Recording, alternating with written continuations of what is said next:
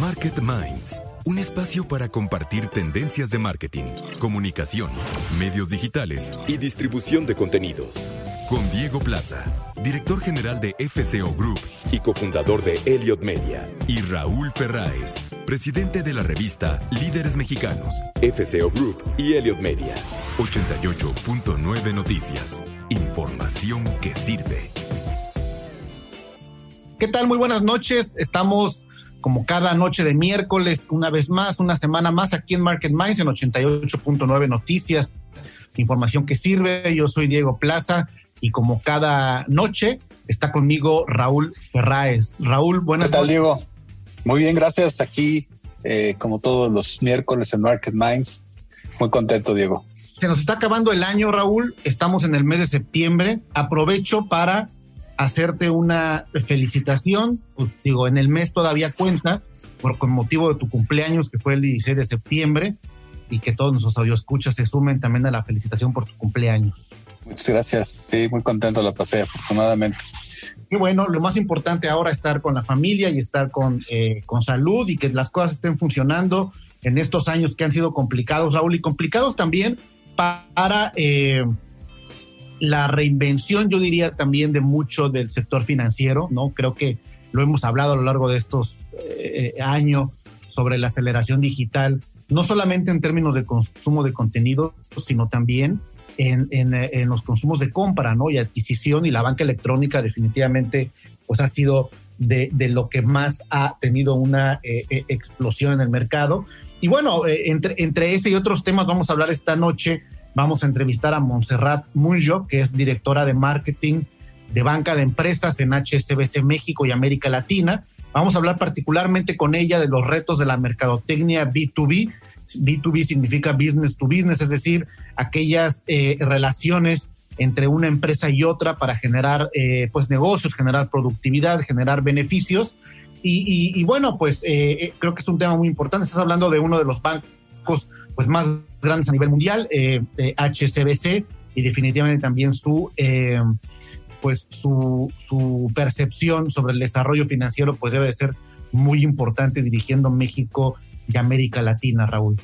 Fíjate que esto de los temas de banca eh, eh, financiera son muy importantes en términos de, del marketing porque, bueno, ya lo hemos platicado en muchos programas, Diego, eh, la aceleración de la adopción de los temas digitales que hemos tenido todos que tomar durante la pandemia y es algo creo que es muy contundente el tema de la migración que tienen que hacer eh, muchísimas empresas hacia poder vender en línea, ¿no? O sea, olvidarnos del modelo, bueno, no olvidarnos, o sea, migrar del modelo tradicional de una tienda física al, al, tema de online. Y aquí juega la industria financiera un papel fundamental, porque el crecimiento de las plataformas de venta de productos eh, eh, en línea ha, sido brutal en los últimos años. Obviamente los líderes del mercado eh, aquí en México, como por ejemplo, obviamente Amazon y Mercado Libre, eh, pues eh, tienen ya una, un campo ganado muy importante, pero fíjate, Diego, que cada día hay más microempresas que están vendiendo en línea, o sea, que están eh, saliendo a, vender en línea desde cuestiones muy pequeñas hasta, artesanales, adornos, no sé, libretas. O sea, hay un mercado enorme de productos que la gente está eh, haciendo emprendimientos y que están eh, de una u otra forma generando una venta en línea brutal. Por ejemplo, estoy viendo una noticia de, eh, de una, una plataforma de live stream shopping,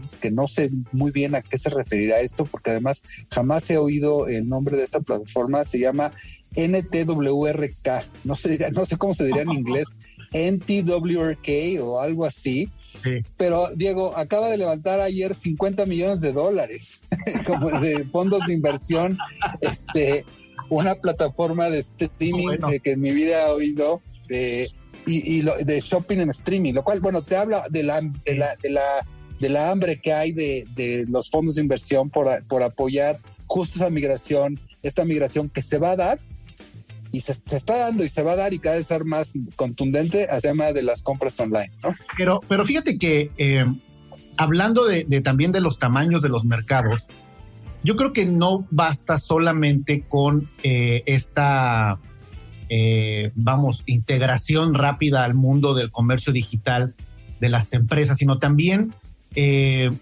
y eso tiene que ver también con los gobiernos, el tema de la inclusión financiera, Raúl, es decir, cómo ampliamos también los mercados, ¿no? Y en ese sentido creo que en México, por ejemplo, los jóvenes adolescentes entre 15 y 17 años, que pues no, pensamos que tienen una cuenta bancaria. Está ya un proceso legislativo justamente para abrir una cuenta bancaria sin una necesidad de que sus padres o un tutor los acompañe.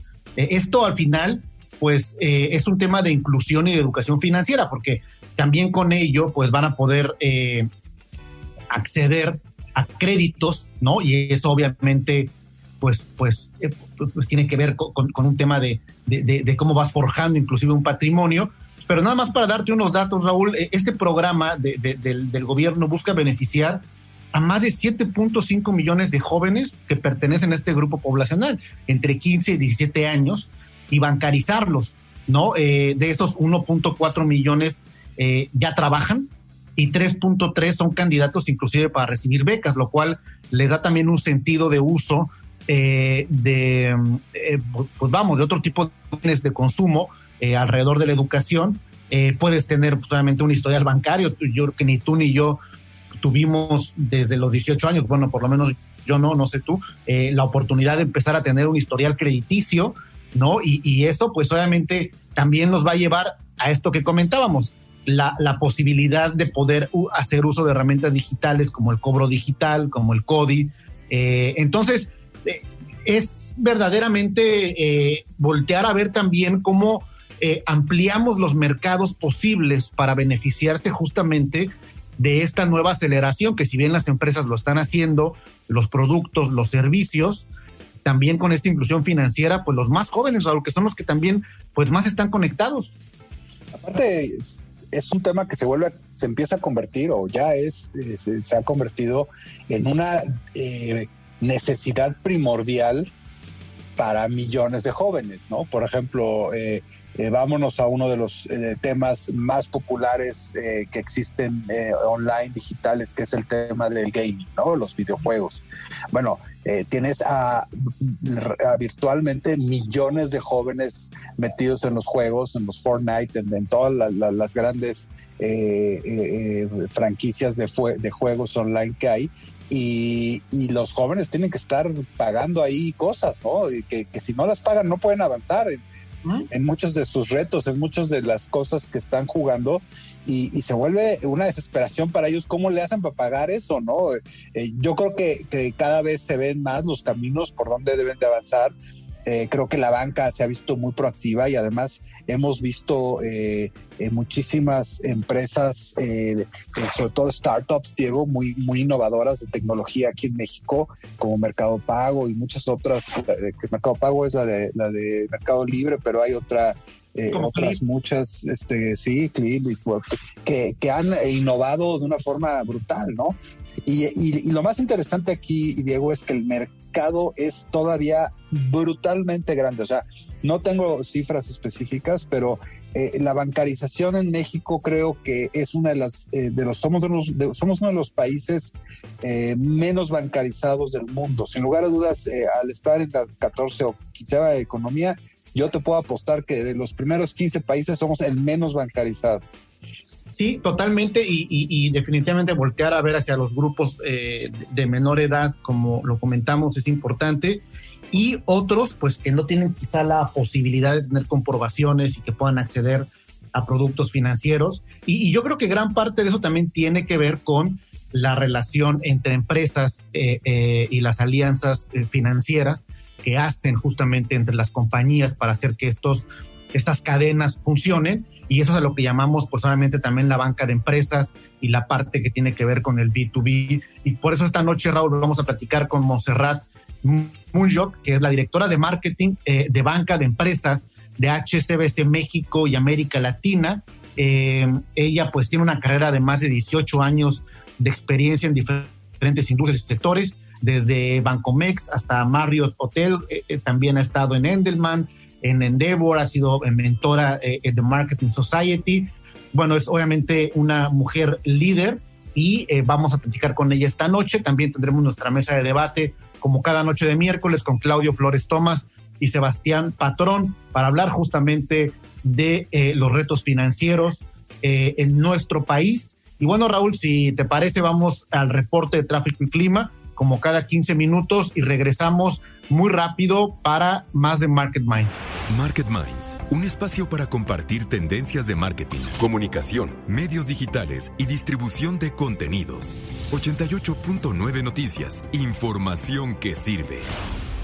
Pues estamos de regreso ya aquí en Market Minds con nuestra mesa de todos los miércoles por la noche con mi buen amigo Claudio Flores Tomás y Sebastián Patrón. ¿Cómo están? Muy bien, Raúl, un placer estar aquí en Market Minds. ¿Qué tal? Pues Gustazo como siempre.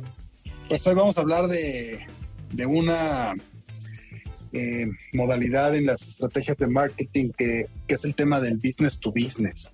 Y, y es bien interesante porque eh, de repente como que nos dejamos ir no sé, Sebastián, Claudio, ¿qué opinan? De repente, de repente como que nos dejamos ir con el tema de, del, consumidor final, ¿no? Y, nos impactan mucho las campañas grandotas, en espectaculares, en digital, que son para, grandes audiencias, que, bueno, pues son importantes sin lugar a dudas eh, y generan seguramente de revenues y ventas muy importantes para las empresas, pero, pero en la categoría de negocio a negocio, eh, empresas que muchas veces el consumidor ni conoce ni ha oído hablar de ellas en su vida, también se mueven cantidades de dinero brutales, ¿no? Este, inclusive no sé bien si será equiparable, Claudio, ¿qué opinas? Pues mira, yo creo que haces una muy buena distinción porque a veces uno cuando ya lleva muchos años en esto del marketing, eh, Raúl, eh, pues asumes que las categorías que, con las que trabajas todos los días son transparentes para todas las personas y yo creo que haces una buena indicación. Hay dos grandes tipos, digamos, de negocios, ¿no? Los negocios que se dirigen al consumidor final, a quien compra un bote de leche, quien compra un, producto de higiene y belleza, ¿no? Que es lo, lo que llamamos en marketing el business to consumer o los negocios hacia el consumidor. Y este otro, otro, ámbito del marketing que tiene lógicas distintas, que es el business to business, ¿no? Que es cuando tu cliente final es otro negocio, es otra empresa, es otra marca. Y me parece que eh, este, esta pandemia también vino a modificar la manera en que las empresas le venden a otras empresas. Eh, diría yo, por, por decir algunas características muy rápidamente de este cambio, eh, digamos que, que, nos ha traído cinco, cinco elementos de acuerdo con la agencia Bannister Global. El primero, el mejoramiento de la tecnología para encontrar clientes más allá de las ferias, que muchas veces esto se, se vende mucho en ferias business to business. Segundo, mejorar la eficiencia del ciclo de ventas. ¿no? Estamos, estamos viendo nuevas eh, oportunidades eh, a partir de la digitalización para tener más acceso a nuevos leads, a nuevos clientes potenciales. Tercero, mejorar la interacción de los equipos de marketing y ventas. Esto ya lo estamos viendo con distintos softwares eh, en la nube que administran este tipo de cosas con los famosos ERP o, digamos los, los softwares de, gerencia general, digamos, de las empresas mejorar el coste de adquisición de clientes se vuelve una discusión importantísima, Sebastián, este del Customer Acquisition, el costo de cuánto cuesta traerte un cliente y finalmente mejorar la experiencia de nuestros clientes, no importa si son empresas o personas, tenemos que centrarnos ahí. No, totalmente. Yo, yo abonaría también, o sea, es que es una realidad también que el business to business, al final de cuentas, eh, sí ha tenido un componente también eh, tecnológico muy importante de cambio en, estos años. O sea, eh, antes era solamente visto como un business to business, son grandes empresas vendiéndole grandes empresas, cosas muy estructuradas y lentas. Hoy en día hay mucho, por ejemplo, la industria de los software as a service, que ha estado fortísimo en el tema startup. Eh, vemos mucha también comunicación y publicidad de repente también en general, ¿no? Para el brand lift, para tenerla presente, aparte de las estrategias muy targeteadas y muy puntuales, ¿no?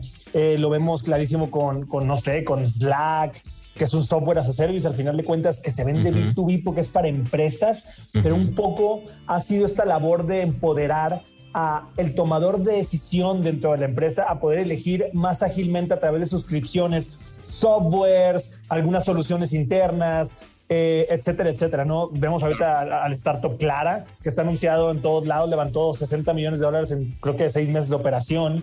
Era, es otro software as a service de B2B, me explico, y está en todos lados, en reforma, etcétera, etcétera, ¿no? Para entonces, ¿cuál es la clave? A ver, yo tengo un negocio que es business to business, quiero llegar a ciertas eh, eh, empresas a venderles mis servicios. ¿Cuál dirían ustedes que es la clave justamente para no disparar con escopeta? O sea, porque digo, el branding siempre será importante, ¿no? Y, una buena estrategia de PR, ¿no? En donde tengas cierta prensa y todo, yo creo que te posiciona y te da una fuerza importante para la hora que llegas con esas empresas haya un no, un, no, un, conocimiento, ¿no? De quién eres y eso. Pero, ¿cuál, ¿cuál dirías tú, Sebastián? ¿Cuál dirías tú, Claudio, que son las claves para hacer un buen marketing business to business? Yo, yo te voy a decir, para mí es mucho más complicado hacer un producto business to business que realmente solucione un problema que uno a consumidor. Es más fácil entender las tendencias del consumidor. Me explico, ah, la tendencia de lo sano va creciendo, la tendencia del consumo automóvil, pero meterte a crear un producto eh, business, business to business es más complicado porque es hablar con gente que tiene problemas. O sea, te voy, a poner un ejemplo. ¿Qué problemas tiene el contador de las empresas de mediano tamaño? Pues, o sea, es, es, es, más difícil entender cuál es su problema para hacer un producto que, que, que, le, que le, resuelva, ¿no? Oye, la cobranza, oye, el... el, Los impuestos. Impuestos. Es, es, más difícil agarrar esas, esas eh, eh, trends porque no hay tanta gente. Como todos saben, el B2B son ventas más, más eh, de menor número, pero mucho más grandes, ¿me explico? Y de más ciclo de venta. Entonces es más difícil entender soluciones adecuadas, ¿no? Eh, te pongo otro ejemplo, otro startup muy exitoso ahorita, Nubo Cargo, que está solucionando una industria que es la exportación de Estados Unidos. Muy exitoso. En 45 años, 60 años, nadie había innovado en eso. Nadie se había sentado a platicar con los exportadores a decirles, ¿cuál es tu problema? O sea, ¿qué bronca tienes tú? Porque es más difícil, me explico, y se hacía todo como desde 60 años, ¿no? Sí, coincido, coincido, Sebastián. A mí me parece que ahí apuntas a un, a un lado muy relevante y segundo, yo diría que, pensando en qué es lo más importante o tratando de priorizar, Raúl, como nos invitas a hacerlo, yo pensaría que el control de datos, el first party data, es probablemente de lo más valioso. ¿Por, ¿Por qué? Porque precisamente como acaba de decir Sebastián, cada cliente de un negocio business to business es un cliente que aporta mucho valor. No es un, no es un, no es un ciclo, no es un tipo de servicio que digamos, que ofrezca a volúmenes gigantescos de clientes, sino usualmente son menos clientes, pero con negocios mucho más grandes en cada iteración. Y me parece que en ese sentido, el First Party Data te asegura vigilar cómo estás adquiriendo a tus clientes, cómo puedes conservarlos con una variable que hoy se está volviendo muy, muy relevante en este asunto de adquisición de clientes, que es el lifetime value. O sea, cuánto vale un cliente que va a estar conmigo, que yo voy a atender por el resto de, digamos, de mi vida productiva como empresa. Eh, y pensar que ese valor no es como cuando te compran un champú o te compran un bote de aceite en un supermercado. Es un proceso, digamos, eh, donde, donde tú conoces quién te compró, sabes perfectamente quién es y tienes que tener un diálogo, diría yo, mucho más intenso y cercano con, con este tipo de cliente. Me acuerdo, nosotros tenemos, eh, como ustedes saben, la revista Petróleo y Energía, que pues, es una revista business to business del sector energético. Y me acuerdo mucho una vez que llegamos con un cliente enorme y nos decía, a ver, yo tengo un cliente que me genera mil millones de dólares de, de, venta y se llama Pemex, ¿no? Un cliente. ¿Cómo le haces cuando eres una empresa business to business que tienes un cliente, ¿no? Y me pareció muy simpático. De ahí, entra, de ahí se hace referencia. Hay una táctica que está puesto medio, un poquito también de moda, que es el, el, se llama account, account marketing o account management, eh, en el sentido de que es un poquito la lógica y sobre todo en el, en el B2B, que es encuentras pocos clientes potenciales y pones a todo mundo a por ellos. ¿Me explico? o sea, al equipo de marketing, al equipo de ventas es, oye, ¿sabes que para mi negocio esos seis clientes son claves? a por ellos, en dónde están, y, todo se coordina para atacar esas cuentas específicas, ¿no? Eh, eso es un approach que también puede ser o es efectivo mucho en el B2B, eh, por ahí interesante en estos últimos años de lo que me he estado topando, ¿no? Y, yo creo que sí, Lo, que yo decía de, hacer eh, PR, ¿no? Y brand recognition, creo que a muchos se les olvida, ¿no? Porque como nada más tiene, son business to business, dicen, no, pues ¿por qué, ¿por qué quisiera yo tener un brand recognition? Bueno, pues porque a la hora de que llegas eh, con ese cliente, aunque sean poquitos, pues el hecho que haya una awareness de quién eres en el mercado es importante. Totalmente de acuerdo contigo, Raúl. Esa pata flojea muchísimo en Latinoamérica, sobre todo. Sí, porque además me parece que eh, a veces se nos olvida que también en el business to business se hace marketing, es decir, se hacen esfuerzos para llegar a los tomadores de decisiones de estos proyectos que pueden ser de muchos millones de pesos o de dólares eh, para conectar con una cuenta. Yo me acuerdo de un caso específico de DHL, hicieron un esfuerzo de marketing importantísimo para llegar a los CEOs y demostrarle a los CEOs que DHL podía entregarle en la mano algo a un CEO. Este es el tipo de marketing que es relevante en business to business. Muy bien, pues se nos acabó el tiempo. Gracias a todos, gracias a ustedes por estar aquí en la mesa de Market Minds. Eh, nos vemos la semana que entra. Nos vemos la próxima semana. Muchas gracias. Pues vamos como todos los miércoles al reporte de tráfico y clima aquí en 88.9 Noticias. Market Minds, un espacio para compartir tendencias de marketing, comunicación, medios digitales y distribución de contenidos. 88.9 Noticias, información que sirve. Pues estamos de regreso aquí en Market Minds en 88.9 Noticias y hoy tenemos una invitada de lujo. Eh, su nombre es Montserrat Munyoc y es la directora de marketing de banca empresarial de HCBC eh, uno de los bancos más importantes de este país, con presencia en, América Latina desde hace muchos años. Y, bueno, Montserrat tiene una carrera de más de 18 años en, temas de marketing en varios bancos. Estuvo en Bancomex, estuvo en los hoteles Marriott, estuvo en Edelman, en ABC Comunicación. Y, bueno, es un gusto tenerte, Monse, en, en Market Minds el día de hoy. Muchas gracias, Raúl. El gusto es mío y de veras estoy muy contenta de poder estar platicando contigo y con tu auditorio.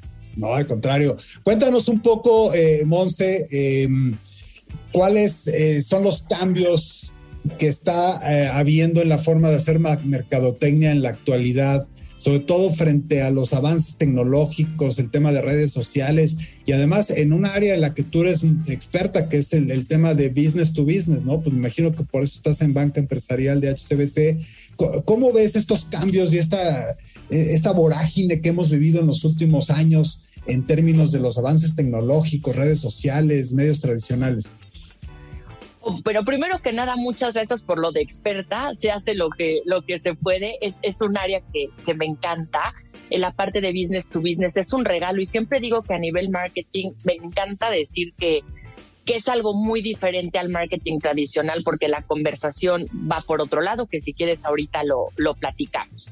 De cara a los cambios que hemos visto, y estoy segura que lo has visto em, con muchos de tus invitados y lo han platicado, sin duda alguna ya venía cambiando la, conversación, definitivamente un mundo muchísimo más digital.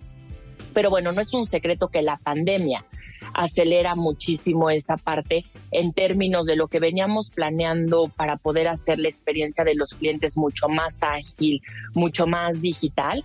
Pues, pues no había momento para esperar, entonces era en la pandemia, ahora o nunca. Entonces eso aceleró mucho la conversación.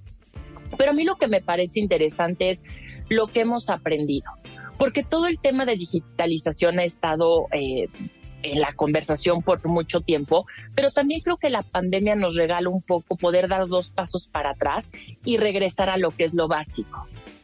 Eh, y también que tiene que ver mucho con estas conversaciones persona a persona y esta cercanía que debemos de tener. Entonces me parece que de cara a donde vamos a estar o todos como, como marqueteros donde, donde tenemos que estar construyendo es, por supuesto, utilizar todo lo que es la parte de tecnología de marketing, eh, los marketing automation tools, tantas cosas que hay, pero creo que tenemos que regresar un poco a las bases, que es estar cerca de, de nuestros clientes y construir una relación y me parece que esa parte la teníamos un poco olvidada, como tú dices, en esta vorágine de querer hacer cosas y data y optimizar y, tendemos mucho a hacer como este péndulo de estar offline y después todo es digital y creo que estamos aprendiendo a tener un buen equilibrio valorando lo que es importante de cara a construir relaciones. ¿Cómo definirías, a tu audiencia, digamos, eh,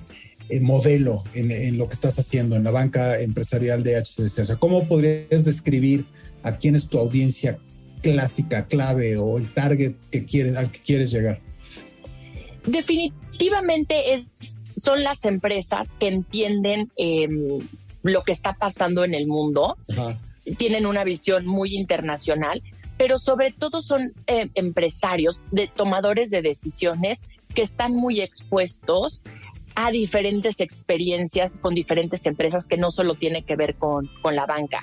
Y ahí es donde me parece que el papel de marketing es importante, porque tenemos que abrir la, la conversación a lo que están expuestos. Entonces esto tú lo sabes muy bien, pero la experiencia del cliente, hoy la verdad es que empresas como Amazon, Uber, han cambiado eh, la manera de, hacer negocios y entonces nuestros clientes o nuestros prospectos lo que buscan es ese nivel de, agilidad que no necesariamente nos comparan con otros bancos, nos comparan con la experiencia que tienen todos los días haciendo el súper, pidiendo un café a su casa, y ahí es donde viene el reto de estar a la altura de lo que ellos necesitan. Ahora, generalmente la banca se caracteriza por ser muy tradicional, ¿no? O sea, obviamente una parte es muy entendible, ¿no? Por pues, mucho de los compliance y de muchas cosas que tienes que cuidar como banco. Eh, obviamente muchos temas de comunicación, ser políticamente muy correcto y todo, pero también hoy la mercadotecnia está siendo mucho más atrevida, mucho más eh, agresiva al llegar a sus consumidores. Eh, en este sentido, ¿cómo, ves hacia dónde va la mercadotecnia digital y tradicional en lo que ustedes están haciendo? O sea, ¿estás logrando romper esos esquemas de tradicionalismo, de hacer nada más lo que es correcto? Cuéntanos un poco. Gracias, Raúl. Mira, la verdad es que creo que no hay opción. Tenemos que romperlo porque si no nos vamos a quedar atrás. El mundo fintech, desde luego, son diferentes reglas de juego, pero otra vez un poco sobre lo que estaba construyendo eh, en la pregunta pasada. Tenemos que entender que, que la banca no está solo en un mundo con una experiencia estás compitiendo con todo tipo de mensajes a todas horas, cómo se conectan los, los clientes y los prospectos a lo que tú les tienes que decir. Creo definitivamente que el contenido en un mundo especialmente en el que yo me dedico, que es business to business, sigue siendo algo que va a llevar la, la conversación. ¿Por qué? Porque es donde tienes oportunidad de, em, de posicionarte, no para vender producto, porque ese no es el tipo de relación, eso eventualmente te alcanza. Lo que es importante es tener credibilidad y poder entender lo que es relevante para, para quien consume el contenido y también entender muy bien cómo se consume ese contenido. Cuéntanos, algunos, eh, cuéntanos algunos casos que nos puedas compartir eh, de lo que han hecho últimamente. Mira, la parte de podcast, hicimos un podcast justo a, la mitad de la pandemia, no habremos sido los únicos, pero sí tuvimos muy buenos resultados, hablando justo de estos temas que son relevantes para, para las empresas. todo el tema de eh, capital de trabajo, todo el tema de ciberseguridad, factoraje. Y, y, todos los contenidos los construimos a partir de lo que es relevante para, para las empresas en nuestro país por la situación en la que estaban pasando. Entonces es mucho este tema de estarlos acompañando y volvernos parte de, su conversación otra vez de cara a construir relaciones de largo plazo, que generar una, una confianza, que al final de eso se trata. No importa si haces eh, business to business, B2C, al final estás hablando personas con personas y tiene que estar basado en, la confianza y en la alegría que, que da como, como banco ver que las empresas estén creciendo. Claro.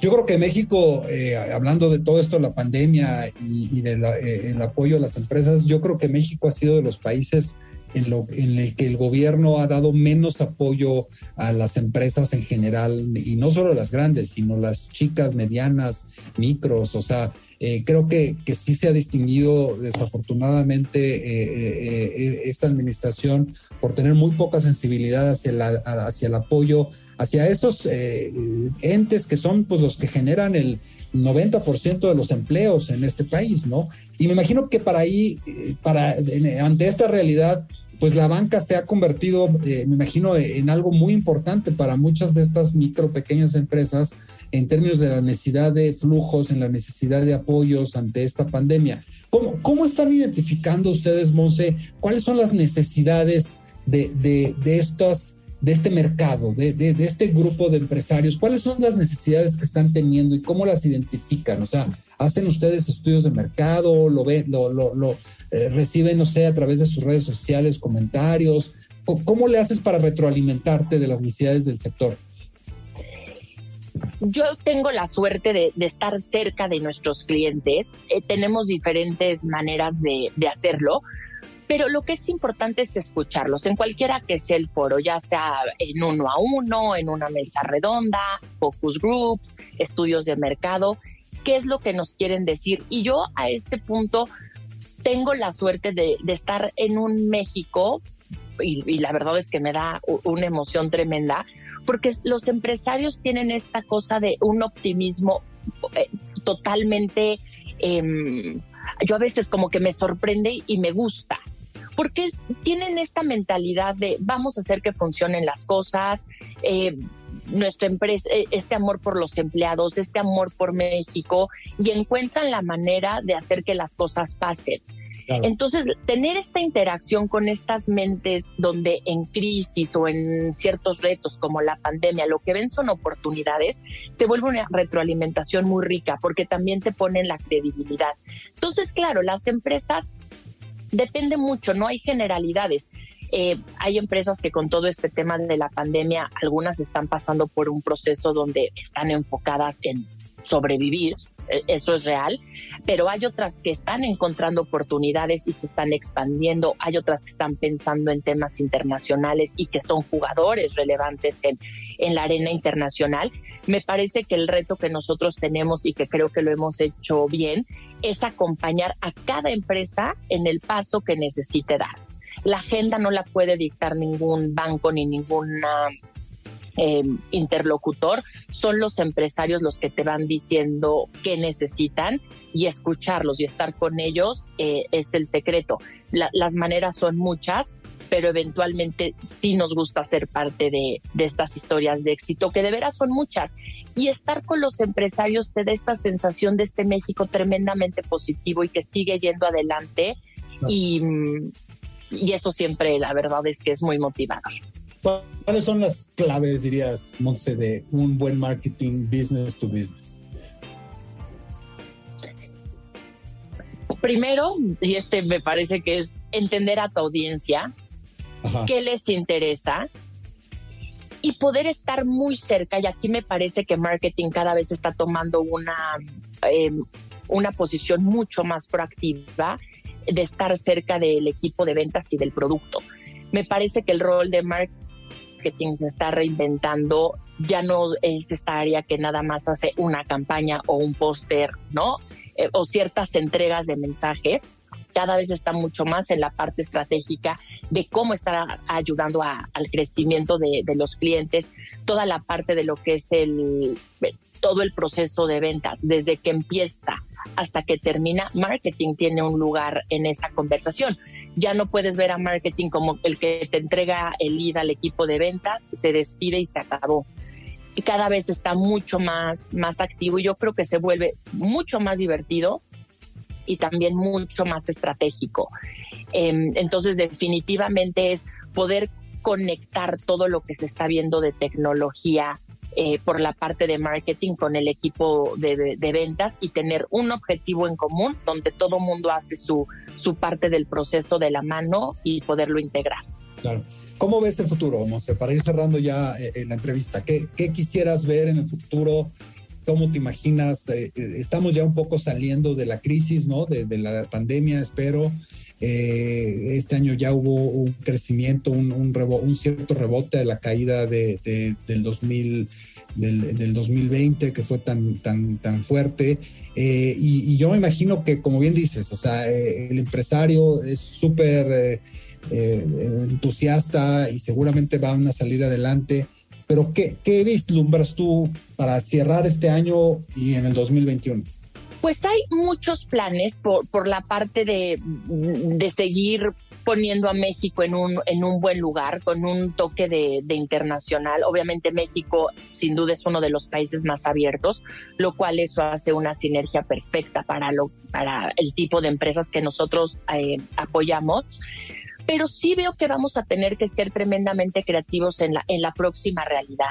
Ahorita, no, cuando estamos ya pensando de cara al 2022, ¿qué se va a ver?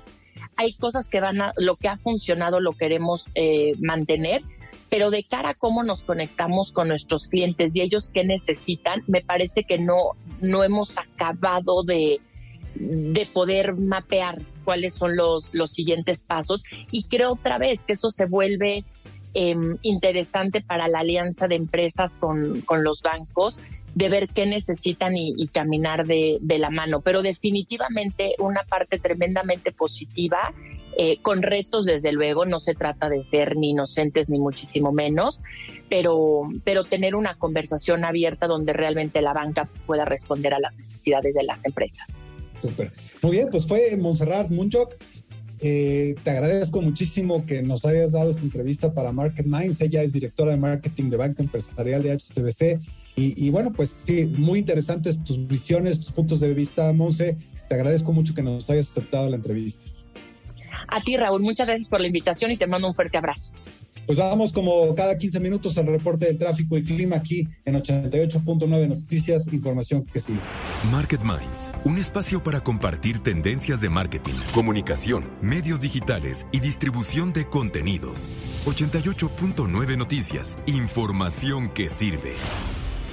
Sin duda un reto, eh, el reto financiero entre las empresas, las cadenas eh, pues de valor integradas para tener soluciones más eficientes justamente y, creo que eh, eso va a permitir que haya un mayor acceso a productos y servicios y las empresas están eh, eh, haciendo un marketing correcto B2B.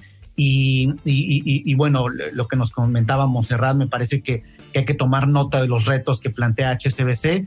Y bueno, Raúl, para terminar, para ir a la recta final de, de nuestro programa de esta noche, hablar justamente de el anuncio que hicimos eh, en días pasados de eh, los nominados a los premios Elliot, a los Elliot Awards en esta edición número 7, Raúl, de estos premios que fundamos en 2015 y que nos da mucho gusto y mucho orgullo llegar a la edición número 7 del reconocimiento a líderes digitales de habla hispana más importante del mundo y este año, Raúl, eh, pues se presentan eh, ocho categorías y dos publipremios.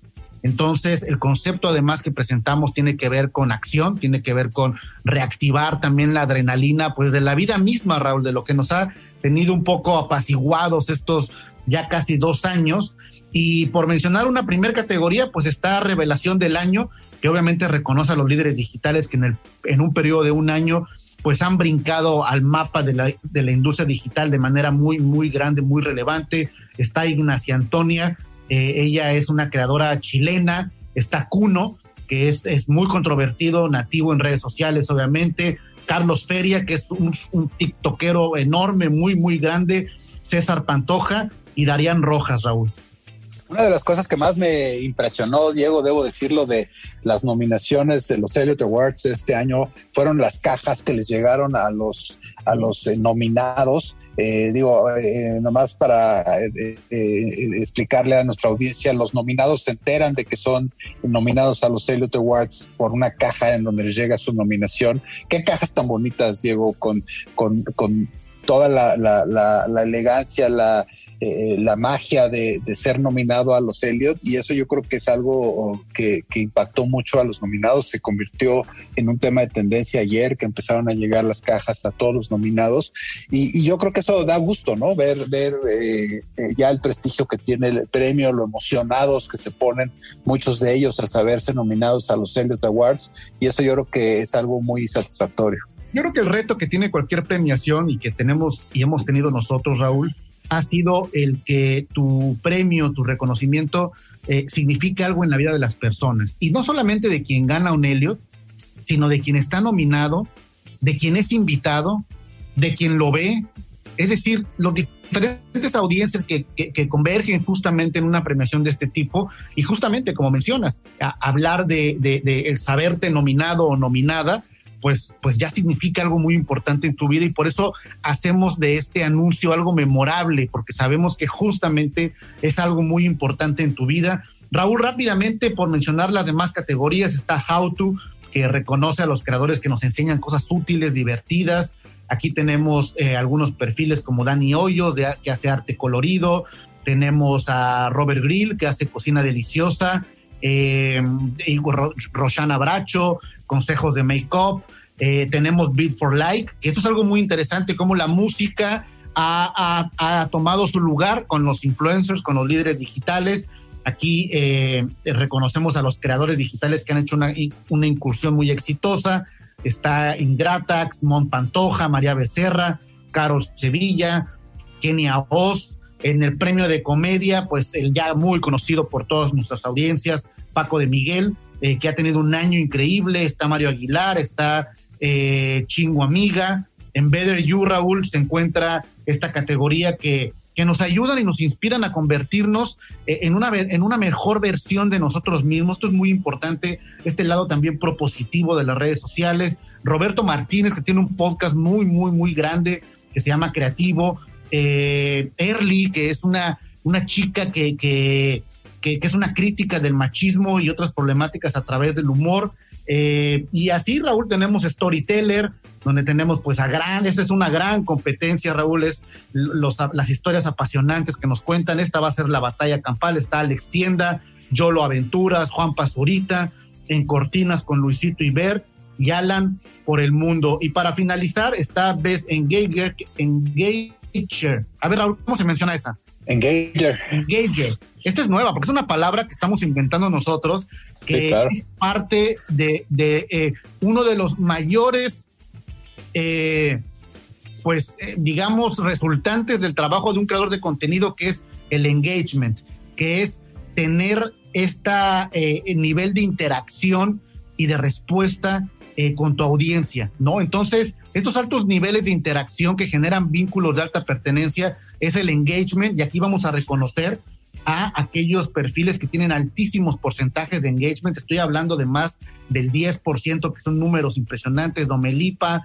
Brenda, eh, Brianda de Llanara, Sofía Castro, Misa Sinfonía. Y para terminar, Raúl, a ver qué opinas. Líder digital del año, que es la categoría estrella de la noche. Kenia Oz, Kimberly Loaiza, Fede Vigevani, Los Escabeche, Rod Contreras y Dana Paola Raúl. Fíjate que eh, justo iba a comentar sobre la categoría más importante de la noche, que es el líder digital del año. Eh, es impresionante cómo eh, han ido cambiando, Diego, los liderazgos en el tema de, los gustos de las audiencias, ¿no? Y de quienes hoy son los nominados a la, a la categoría de líder digital del año.